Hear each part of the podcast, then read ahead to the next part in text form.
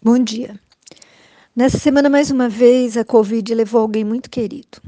Um amigo prestativo, alegre, honesto, gostava de um bom papo, de uma boa comida e era muito trabalhador.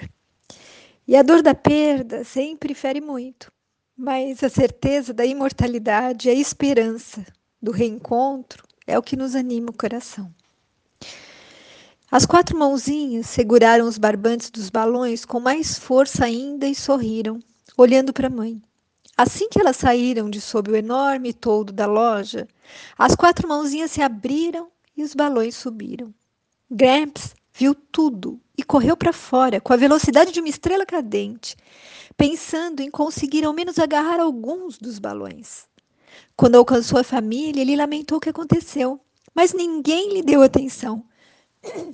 Suas palavras foram abafadas pela reação normal das crianças quando acompanham, com o olhar, os balões escalando o céu. Gritos, risos, mãozinhas batendo palmas e pezinhos pulando de alegria. Os balões continuavam subindo, dançando, ganhando a liberdade. Tocando de leve no ombro da jovem mãe, Gramps pensou em se oferecer para comprar outros balões para as meninas. Que pena! Lamentou. Os balões foram comprados para o pai delas. A mãe, olhando sorridente para o senhor tão gentil, respondeu: Não se preocupe, ele vai recebê-los daqui a pouco, no céu. Nunca, nem antes nem depois daquele dia, Gramps participou de uma festa de aniversário tão esplêndida. Uma festa de aniversário para quem estava no outro mundo, no espiritual. Muitas vezes acreditamos que assuntos tristes como a morte não podem ser tratados com as crianças e que quando ocorrem desencarnações na família, elas devem ser afastadas a fim de não tomarem contato com algo tão lúgubre. No entanto, se retirarmos a capa negra da morte e a apresentarmos como a grande viagem que todos realizaremos, as crianças poderão administrar muito bem a questão e nós também. Mesmo porque, enquanto crianças, trazem mais viva na sua intimidade a mensagem da pátria espiritual de onde acabaram de sair e para onde um dia todos retornaremos. Esse texto foi extraído do site da FEPARANA, Federação Espírita do Paraná. Bom, meus amigos, nós sabemos que aqueles que partiram sentirão a nossa falta, assim como nós a deles, e que em muitos momentos tudo parecerá sem cor e alegria.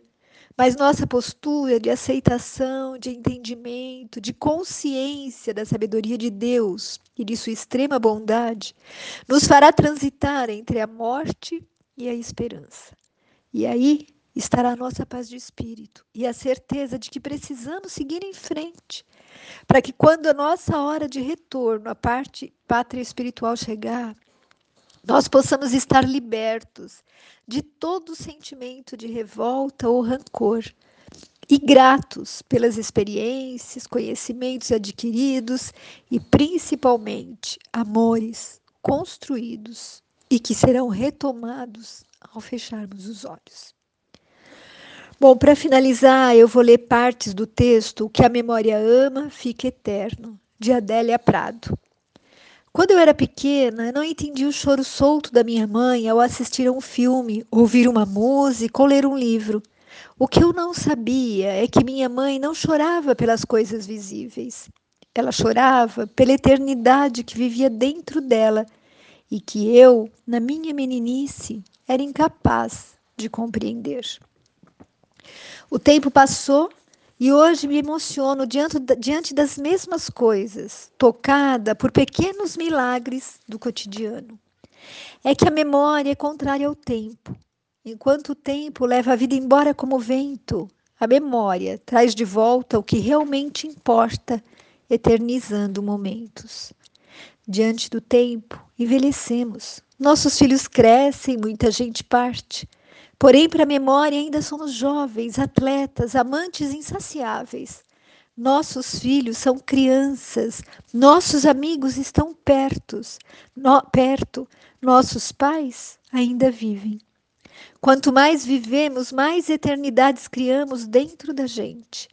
Quando nos damos conta, nossos baús secretos, porque a memória é dada a segredos, estão recheados daquilo que amamos, do que deixou saudade, do que doeu além da conta, do que permaneceu além do tempo. A capacidade de se emocionar vem daí, quando os nossos compartimentos são escancarados de alguma maneira. Um dia você liga o rádio do carro e toca uma música qualquer Ninguém nota, mas aquela música já fez parte de você. Foi o fundo musical de um amor ou a trilha sonora de uma fossa. E mesmo que tenham se passado anos, sua memória afetiva não obedece a calendários, não caminha com as estações. Alguma parte de você volta no tempo e lembra aquela pessoa, aquele momento, aquela época. Amigos verdadeiros têm a capacidade de se eternizar dentro da gente. É comum ver amigos da juventude se reencontrando depois de anos, já adultos ou até idosos, e voltando a se comportar como adolescentes bobos e imaturos. Descobrimos que o tempo não passa para a memória, ele eterniza amigos, brincadeiras, apelidos, mesmo que por fora restem cabelos brancos, artroses e rugas. A memória não permite que sejamos adultos perto de nossos pais. Nem eles percebem que crescemos. Seremos sempre as crianças. Não importa se já temos 30, 40 ou 50 anos. Para eles, a lembrança da casa cheia, das brigas entre irmãos, das histórias contadas ao cair da noite, ainda são muito recentes, pois a memória amou e aquilo se eternizou. Por isso é tão difícil se despedir de um amor ou alguém especial que por algum motivo deixou de fazer parte da nossa vida. Dizem que o tempo cura tudo, mas não é simples assim. Ele acalma os sentidos, apara as arestas, arestas, coloca um band-aid na dor. Mas aquilo que amamos tem vocação para emergir das profundezas, romper os cadeados e assombrar de vez em quando. Somos a soma de nossos afetos, e aquilo que amamos pode ser facilmente reativado por novos gatilhos.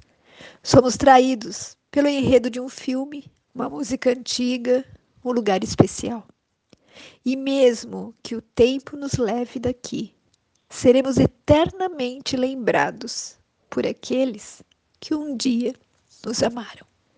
Fique com Deus. Beijos de quem se preocupa com você.